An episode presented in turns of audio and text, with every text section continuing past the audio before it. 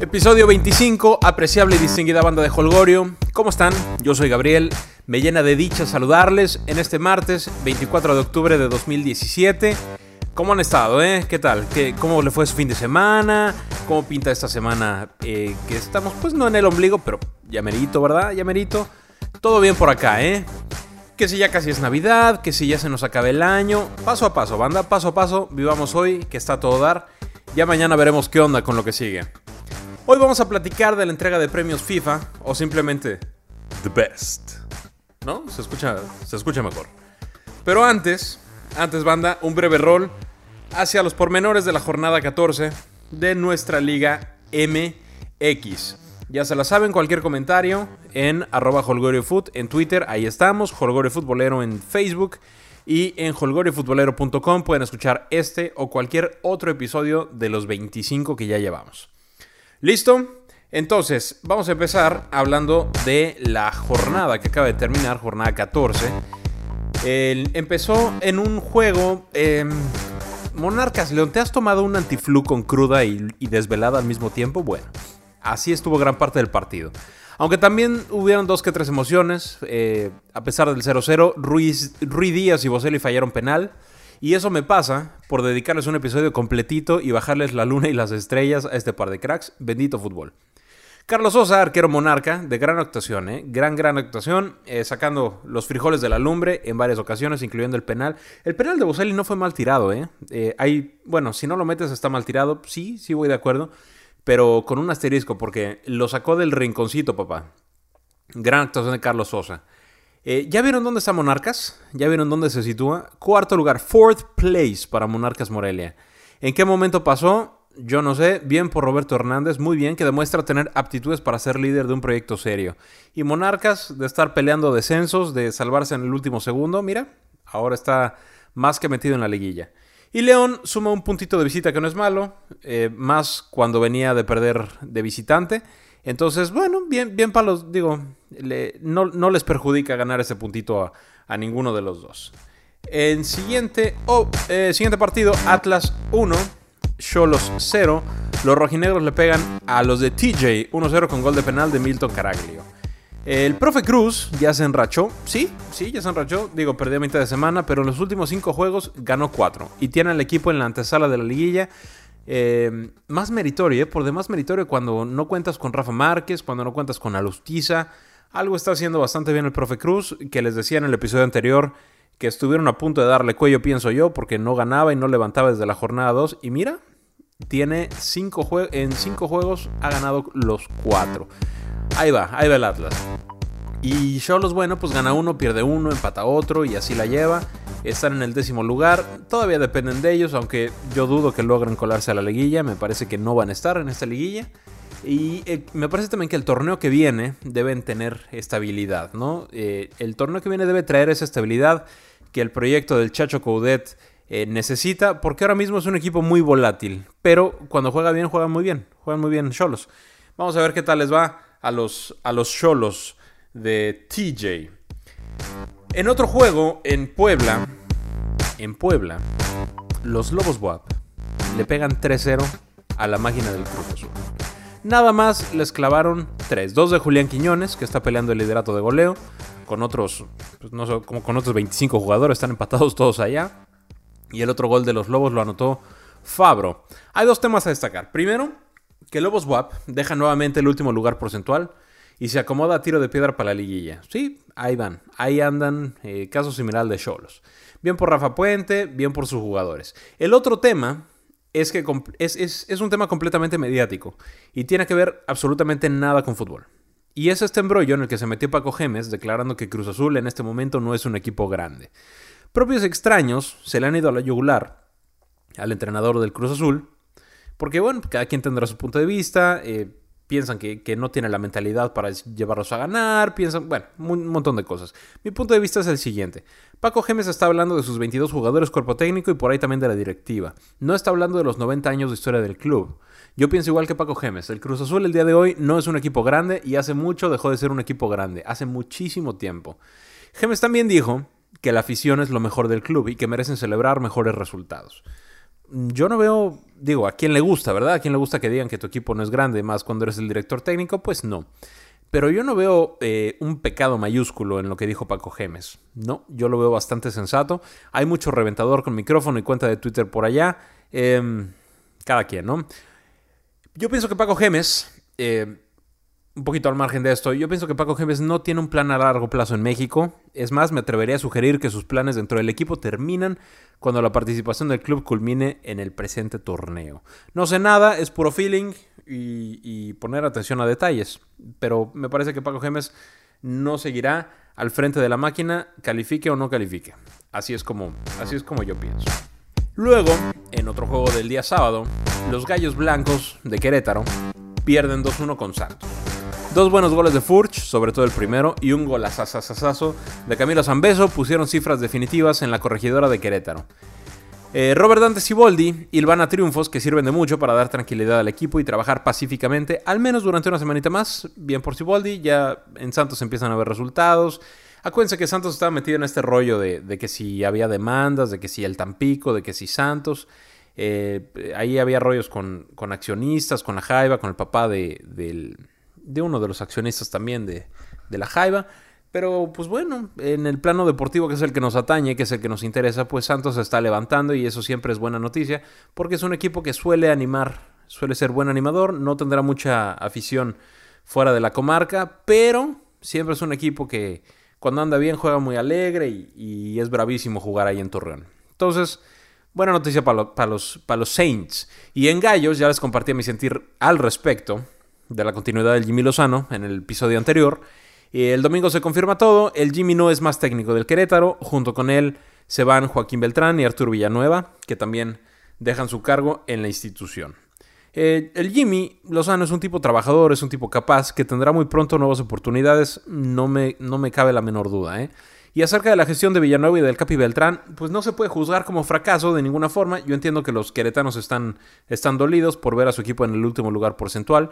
Eh, yo entiendo que pues también están en el, último de la tabla. Ha sido un mal torneo y el anterior con Buse no, no terminó bien tampoco. Pero la gestión de este, de este par de ninguna manera ha sido, al menos en lo deportivo, ¿no? Porque ya empiezan a salir cuestiones, que si viajaban con comitiva, que, que si el masajista le hacía masajes a gente que no era de fútbol, en fin, esos ya son otros temas que pues, no falta el chismoso que, que se pone apodos en Twitter y, este, y que a veces da risa lo que dice, pero, pero que no da la cara, ¿verdad? En fin, el plan aquí es que, digo, cuando el Querétaro no, no había ganado nada, absolutamente nada en la historia del club, eh, este, este par de, dirigentes lograron llegar a finales y alcanzaron su único trofeo, ¿no? El que consiguieron en Copa. Entonces, pues no, no lo calificaría de fracaso. Yo creo que tienen mucho que pensar, mucho que prepararse y, son candidatos por los nombres, Joaquín y Jaime, son candidatos naturales para Pumas, ¿no? Ambos campeones con Pumas, ambos eh, con, mucho cariño por parte de la afición, ambos capitanes en su momento, levantando trofeos. Bueno, eh, en un futuro tal vez no sea mala idea, pero por ahora deben tener un periodo de análisis, de preparación y volver a la gestión mejor preparados. Luis Fernando Tena llega al banquillo de, Gallos y es un volado total porque Tena puede simplemente ganar la medalla de oro en los Olímpicos o puede hundir al mejor león de la historia. Ese es Luis Fernando Tena. Esperemos que su actuación se asemeje a lo primero que mencioné. Por el bien de los gallos. En otro juego, Tigres le mete 3-0 al Toluca. Sin sobresalto, los Tigres le metieron 3 a los Choriceros. Guiñaki 2 de Ener Valencia. Aquí no se fue a bañar temprano porque le acomodó la suela del zapato en la caripela a Salinas. En la cara no, por favor, que de eso vive.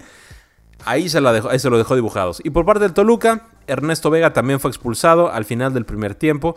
Pues listo, ¿no? Tigres 3-0 Toluca, no, no, hay, no, hay mucho más que, no hay mucho más que comentar. El Pachuca le pega 1-0 al Puebla, con gol de mi compadre que me da retweets, Víctor Guzmán.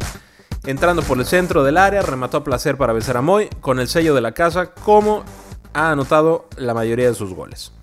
Este fue de cabeza. Pueblo ha mejorado, sí, pero estos destellos ya se veían con el Chiquis García. Eh, la chamba de ojitos es que los destellos se conviertan en constancia, es mantenerlo. Y bueno, pues ahí podrá aspirar algo la Franja del Pueblo.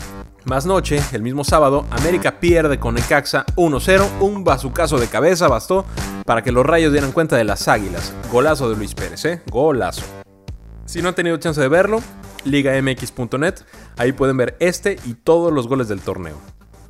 Para Necaxa es de esos triunfos que valen 3 puntos y el prestigio y la burla al vecino azul crema y decirte ganamos en tu casa, ¿sí saben cómo? Disfrútenlo Necaxistas, disfrútalo Nacho que seguro te supo a gloria. Dato curioso de este juego, muy curioso, ¿eh? Ni Marchesín ni Guido Rodríguez salieron amonestados. Ante semejante estadística, habrá que recurrir a Mr. Chip o a Ricardo Salazar para averiguar cuándo fue la última vez que este par de jugadores libró un cotejo sin amarillas o rojas simultáneamente. Se los dejo de tarea, que no es cosa menor, ¿eh? No es cosa menor, pero para nada. Y en juegos del domingo, mis queridos Pumas volvieron a las andadas ante unos rayados alternativos. ¿Por qué alternativos? Porque Funes Mori, porque Carlos Sánchez y Dorlan entraron hasta el segundo tiempo. Y el que sí jugó de, eh, inicio fue Aviles Hurtado, que necesitó una y la mandó a guardar. Hugo González sacó dos, em, que fueron más para la foto, eh, que de peligro real. Sí, tiros, eh, un, cañonazo de escamilla que, que llegó bien, llegó bien, o sea, no tuvo que emplearse al máximo, llegó bien y la sacó, se iba a clavar ahí pegada al ángulo. Y después un, globito que le echó Formica, pues también recorrió y ya se lanza y cae con las tepalguanas para que le tomen foto. Pero pues no, nada, del otro mundo. Monterrey a medio gas echó a mis Pumas, que según, según estos intelectuales, filósofos, tuiteros universitarios, han mostrado otra actitud en la madre patria. Yo no he visto que dejen de meter un solo segundo eh, eh, esa actitud eh, en el torneo. No, he visto y he visto a Pumas meter todos los partidos. Lo que sí veo es que los Pumas de Patiño se toparon con un Necaxa chato, sin ideas, con un León confiado que tuvo para meter tres y falló las tres, ¿no? Y pues eso es lo que veo. O sea, si te empiezan a salir cosas, tomas impulso, te emocionas un poquito, eh, trabajas con menos presión. Y, así, así pasa, así es la vida, así funciona en cualquier parte, no solamente en el fútbol. Eh, pero bueno, aquí nuestra necesidad puma de encontrar salvadores y de encontrar quien pueda, pueda rápidamente sacarnos del hole en el que estamos, hace que, idolatremos y que veamos evoluciones que para mí pues no, no, no, están todavía. A este grupo, eh, bueno, hablando, hablando de estos eruditos de 140 caracteres que exigen que se juegue con pura cantera o que se contrate al Jimmy y al Capi Beltrán para el siguiente torneo, eh, a este grupo de activistas canteranos, les voy a explicar algo clarito, clarito. ¿eh? Cantera no es sinónimo de solución. Los únicos sinónimos de solución que conozco se llaman Leonel Messi y Cristiano Ronaldo. Y no nos alcanza para ellos ni vendiendo la rectoría, el Siqueiros y Enrique Graue. O sea, no hay esa, esa así que, sea solución porque te meto, pues no, así no es. De un año para acá, también tenemos firmes en el primer equipo a Gallardo, a Figueroa, a Costa y a Escamilla, canteranos hechos en CU, muy jóvenes, con condiciones interesantes. Para que esos canteranos se afiancen y destaquen en sus puestos, a menos que sean algunos de los extraterrestres que mencioné, y no lo son, necesitan tiempo y continuidad. Démosle eso, démosle paciencia, ¿no? Tampoco podemos jugar con los chavos y creer que porque son canteranos nos vamos a hacer campeones, no va por ahí. No se confundan, así no es la cosa, si no me creen, ahí está Google. Y en el último partido, en el último partido del día domingo, celebrado en el Puerto Jarocho, las Chivas le metieron 3-2 al Tibu. Al Veracruz, juego entretenido, ameno, de varios goles, de errores también. Chivas le gana al Veracruz, de Pepe Cardoso a domicilio, Michel Benítez, Pizarro y La Chofis por Chivas. El gol de Pizarro y, sobre todo en el gol de la Chofis, Melitón pudo hacer más, ¿eh? Pudo hacer más. En el de Pizarro deja un rebote. Eh, pues estaba bravo, pero pues, no las rebotas ahí. Y en el de la Chofis un tiro bastante lejano que pues también yo creo que pudo llegar, ¿no? Los goles jarochos fueron a cuenta de Keiko Villalba. Buen gol, ¿eh? Se comió a Messi, entró al área, se quitó a dos defensas y definió al rinconcito, papá. Y el otro gol lo hizo de cabeza Menéndez, que se me hace muy del estilo de Nico Castillo, ¿no? Fuerte, luchón, que, que, mete el cuerpo y, se quita encima tres, que le pega con un tubo se me hacen parecidones. No, digo que, en niveles, pero sí digo que, en estilo de juego. Las chivas salen del sótano, ceden su lugar a Gallos Blancos y el tiburón que tiene una oportunidad de oro para empatar también a Querétaro, pero en la porcentual, Nanay. Ahí sigue a tres puntos de Querétaro, a 7 del Atlas y a 9 del Puebla, más, por supuesto, lo que haga o deje de hacer el cuadro de Lobos Buap de Rafa Puente. Hasta aquí quedó la jornada 14, querida banda de Holgorio. Todo comentario es leído y respondido en Twitter, arroba. Te recuerdo también que si eh, nos estás escuchando, que si, que si escuchas Holgorio Futbolero constantemente, pues baja el podcast, ¿no? Baja el podcast si tienes iPhone o cualquiera de estos dispositivos. En iTunes estamos y te agradecería que si te suscribes, que también dejes un review positivo de 5 estrellitas. Eso nos ayuda harto, mucho, bastante. Si no, estamos en SoundCloud también, estamos en iBox, estamos en, en todas partes. Holgoris en todas partes, es una cosa de locura. Pero bueno, banda, ayer por la tarde en horario de Champions se desarrolló con bombo y platillo la entrega de premios The Best, donde se entrega, valga la rebusnancia, el premio Puskas, el, eh, gol del año, el mejor portero, el once ideal, mejor técnico, en fin, ya se lo sabe, ¿no? Y la cosa quedó de la siguiente manera. El Puskas es de Giroud, soberbio golazo que se mandó el francés, una especie de escorpión que por si fuera poco pega en el travesaño, y para adentro. Lo hace ver, lo hace ver más hermoso de lo, que, de, lo que fue, ¿no? Sublime. Después el mejor director técnico es para Zinedine Zidane y no hay manera de entenderlo diferente. Ganó casi todo, estuvo, eh, mantuvo unido un vestuario plagado de figuras, plagado de egos. Supo exprimir el talento de Modric, supo exprimir el talento de Isco, que andaba, andaba medio perdidón, y mira, ahora es de los mejores del mundo. Supo darle una salida amistosa, aunque provisional, a James Rodríguez. Tiene comunión con los jugadores, con directivos, con afición fue simplemente el mejor, merecidísimo para Zinedine Zidane. Los madrileños, los madridistas podrán celebrar que su técnico es reconocido como el mejor del mundo y yo estoy de acuerdo. El premio al mejor portero del año lo recibió Gianluigi Buffon de manos de Peter Schmeichel, otro coloso de la portería. Y esto es de gustos, ¿eh? Esto es de gustos, es de aficiones, es de romanticismos, pero no hay duda de la gran calidad que ha demostrado el arquero italiano por años y años. Sin duda, sin duda que, que, Gianluigi come en el top 5 del mundo y para un porcentaje definitorio es el mejor. Campeón de la Serie A, subcampeón de la Champions. Ahí anda, ahí anda Gianluigi a sus 700 años de edad y sigue demostrando que, la edad, al menos en la portería, no es lo mismo tener 40 años y, ser contención a tener 40 años y ser portero, ¿no? Pero al menos en la portería él va a jugar hasta que se le dé la gana porque calidad tiene y vaya que, que le sobra. Otro premio, la mejor afición según los votantes, es la del Celtic. Ahí se las dejo. La mejor director técnico, femenino por supuesto, el premio se lo llevó la holandesa Sarina Wigman, directora técnica. ¿Cómo se dirá? ¿Directora técnica? ¿Director técnica? ¿Directora técnico? Coach, digámosle coach. Coach de la selección del mismo país, eh, de Holanda, que ganó la Euro Femenil. Eh, Francis Coné, jugador, del, jugador togoleño de la Liga Checa, recibió el premio FIFA Fair Play como reconocimiento a su heroica determinación para asistir al portero rival después de un choque. Este quedó conmocionado y gracias a que Coné estuvo ahí, el portero Martin Berkovic hoy sigue con vida. Eh, si no, bueno, no, no, los voy a invitar a que vean la imagen porque es bastante fuerte, pero de estas jugadas que de repente suceden, el portero queda, se convulsiona en el suelo y, pues como hemos visto en la tele, ¿no? Llega Francis con él, lo voltea, le, pesca la lengua para que no se vaya a ahogar y gracias a eso eh, sigue con vida el portero, ¿no? Entonces, maravilloso que lo reconozcan, que reconozcan esta labor de, de ese jugador togoleño, nacido en Costa de Marfil, por cierto. Dato relevante. Se eligió también al 11 ideal, donde tenemos a 5 del Real Madrid, a 2 del Barça, a 2 del París, 1 de la Juve y 1 del Milan. Pero, momento, hace 3 meses, ¿no? Hace 3 meses serían 5 del Real, 3 de Barça y 3 de la Juve. Ahí se ve más o menos eh, la calidad, ¿no? Y se ve también los equipos. Sea como sea, gran equipo el que se armó. Bufón en el arco, Dani Alves de lateral, Bonucci y Ramos en la central, Marcelo por el otro lado, Tony Cross, Modric e Iniesta dando cátedra en el, medio campo y Cristiano Messi y Neymar hasta arriba. Muy poco por no decir nada que discutirle a este 11 ideal. ¿No? O sea, ¿quién no quisiera? Y los dos premios más importantes por el impacto mediático que generan quedaron así. El balón de oro femenil se lo lleva Lieke Mertens, jugadora de 24 años de edad, que milita en el Barcelona y fue pieza clave en la selección holandesa, que consiguió la Euro.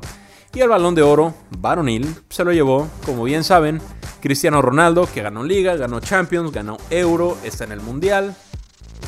impresionante lo que, lo que logró Cristiano y el Real Madrid, porque no fue solo, evidentemente. Como les decía, esto es de gustos, no porque a mí me parezca mejor jugador Messi, que sí me parece mejor, pero no por eso demerita lo que ha hecho Cristiano, ¿eh? Afortunados somos nosotros que tenemos la dicha de gozar a estos dos cracks en plenitud física y en plenitud mental que nos deleiten con su juego. Complicado que en el futuro cercano se geste una rivalidad mediática similar a la de estos dos. Sí, complicadísimo. La presa lo intentará, no tengo duda. Pero del dicho al hecho es un camino enorme. Así pues, así pues, termina la entrega de premios entre selfies para enmarcar, demostraciones de grandeza y trending topics. Yo no recuerdo, banda, a ver ustedes, yo no recuerdo una entrega de premios FIFA con tanta cobertura como esta. ¿eh? Me gustó, me gusta que, ya este tema de The Best tiene un branding bastante interesante. Eh, todos son amigos, todos son hermanos. Me parece bastante bien, ¿eh? me gustó, me gustó. Pero en fin, estimada banda de Holgorio, hasta aquí llegamos el día de hoy. En Twitter recuerden, arroba holgoriofood. Por ahí seguimos platicando el resto de la semana. Hagan que el día valga la pena y les mando un fuerte abrazo. Que les dure hasta que nos escuchemos nuevamente el día viernes.